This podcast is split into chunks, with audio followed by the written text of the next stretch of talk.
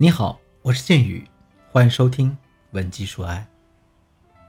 这个吵架是我们很多情侣都必须面临的问题。嗯两个人朝夕相处，有些小摩擦太正常了。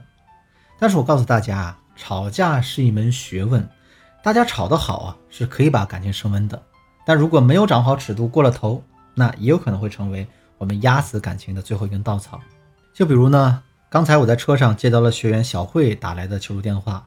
啊，她泣不成声，她就是因为吵架和她男朋友正濒临一个分手的边缘。她和她的男朋友是高中同学，两个人考上大学以后就在一起了。只是呢，两个人考到了不同的城市，大学四年都是异地恋，现在好不容易都毕业了，在同一所城市工作，两个人住在一起。原本这个小慧以为啊，哎，两个人在一起之后不用每天那么思念对方，两个人可以为了共同的目标一起奋斗。可是呢？现在住在一起不久，小慧就经常与男朋友呢因为一些小事而争执起来，甚至冷战。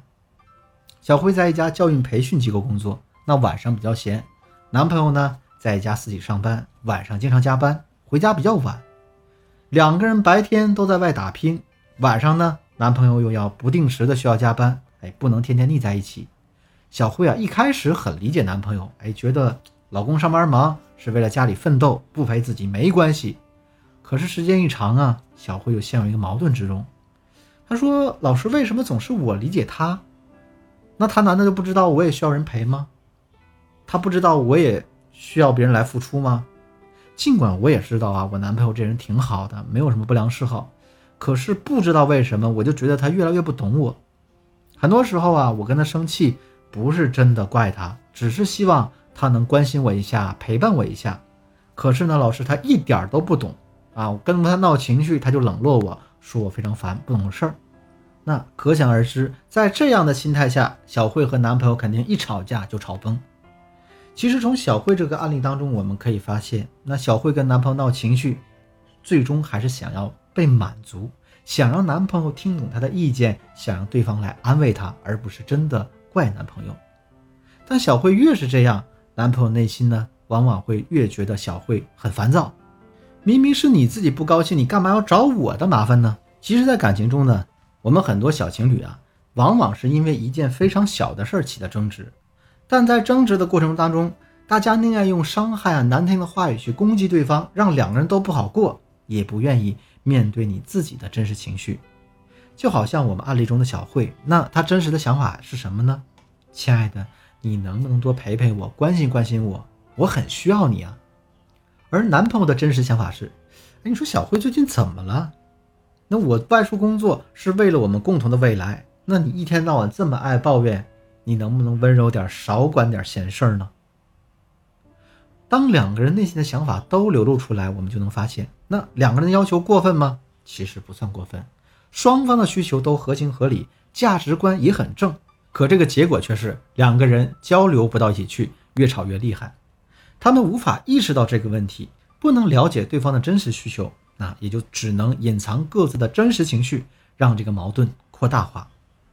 我相信很多女孩子在和自己另一半沟通的时候，也遇到过小慧类似的问题。那如果你觉得一聊天就吵架的情况让你非常痛苦的话，可以添加导师的微信，文姬的全拼零零九，也就是 W E N J I 零零九，来获取我们导师的。针对性指导吧。那么在亲密关系中，我们应该用什么样的聊天技巧来化解矛盾，让两个人的关系更进一层呢？今天我将给大家讲两个技巧来帮助大家解决这个问题。第一个技巧：建设性表达与破坏性表达。建设性的表达呢，不但可以增加我们对彼此的了解，帮助我们去理解别人；反之，也可以帮助别人来正确理解我们。彼此能相得益彰。那大家想象一下，你们最近一次争吵的内容啊，我们花点时间回想，在纷争的那个时候，你们是如何反应的？很多时候，我们嘴里讲出来的话，未必真的是你心里想要表达的真实信息。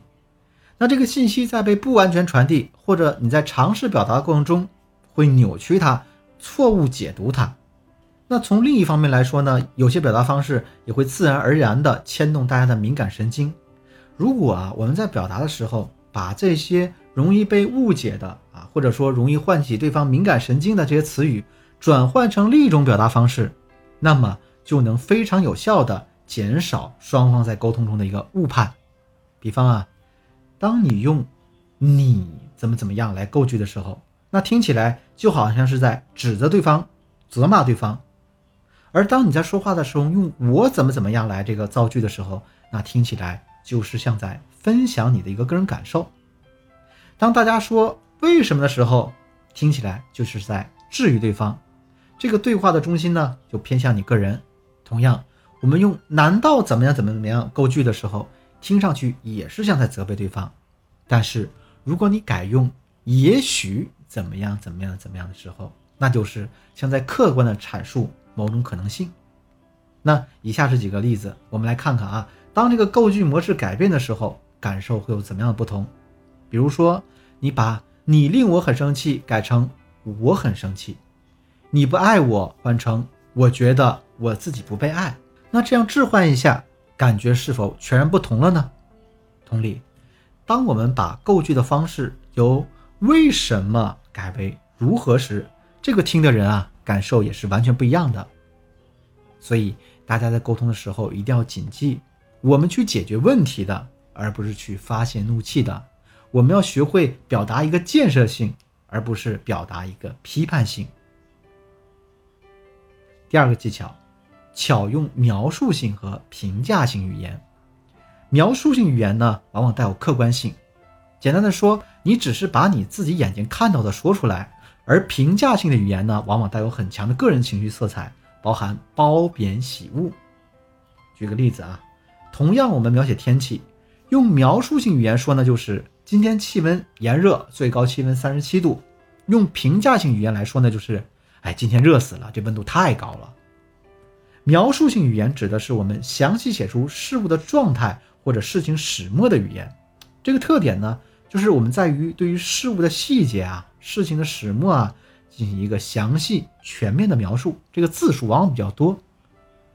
我们描述性语言呢，是对判断性语言和分析性语言的一个补充。这种语言往往能对事物的属性做出一个更为有力的证明。举例啊，在生活当中，当你看到你的男人把房间整理很干净，如果这个时候你只是简单的跟他说：“哎呀，你真棒！”或者说“你把家里整理了，你是个好男人”，像这种判断性的语言呢，其实不能对他起到太多的鼓励的作用。因为什么呢？因为你这个夸奖不太走心。相反，如果你这样说，啊，亲爱的，我看你把地拖得很干净，饭也做好了。哎呀，看上去真好吃。这样走进这屋子，我就感觉我们那个家好温馨啊。老公，你真是个好男人。你这样带有很多描述性语言的话，这个话更有说服力。同样呢，在这个具体场景当中，他也能更能感受到你对他的认可。这些聊天技巧需要大家在今后的生活当中多加练习啊，不管是和另一半还是和其他人聊天。你只要坚持做了，都会对你有很大的帮助。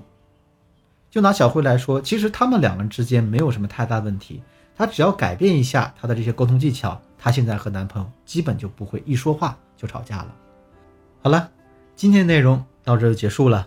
当然啊，除了以上的聊天技巧之外，我们还有很多的进阶技巧等着你来学习。如果你想系统的学习它们，可以添加我助理的信，文姬的全拼零零九。也就是 W E N J I 零零九，来获取我们导师的针对性指导吧。今天节目就到这里，我是剑宇，文姬说爱，迷茫的情场，你得力的军师，我们下期再见。